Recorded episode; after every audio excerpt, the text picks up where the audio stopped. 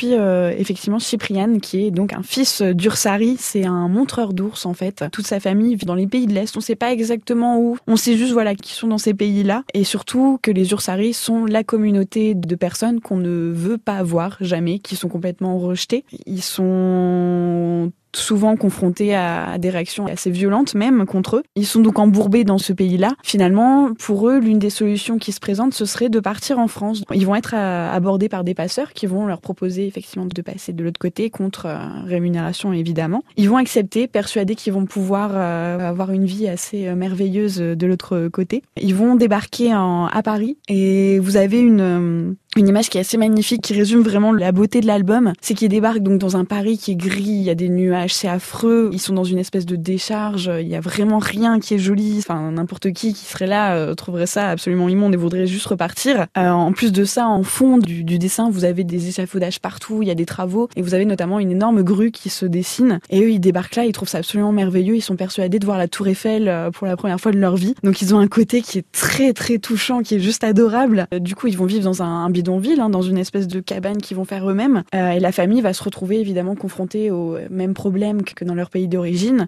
puisque quand on ne parle pas la langue, on n'a pas de qualification, enfin on n'a rien, ils ont même pas de papier, donc ils peuvent absolument rien faire, à part évidemment voler ou euh, mendier. Et donc on va suivre en particulier euh, Cyprian, qui est un enfant qui est très intelligent. Lui, ce qu'il aime en fait, c'est juste flâner dans Paris, et notamment il va découvrir euh, le jeu d'échecs. Il va se prendre d'une passion pour ce jeu-là, et donc sans parler la langue, sans côtoyer personne, il va petit à petit comprendre les règles, ce qui va permettre de s'intégrer et de faire enfin partie d'une communauté en fait. Donc c'est un, une BD qui est vraiment très touchante, qui est très jolie, qui est difficile parfois, qui est fait avec beaucoup de délicatesse.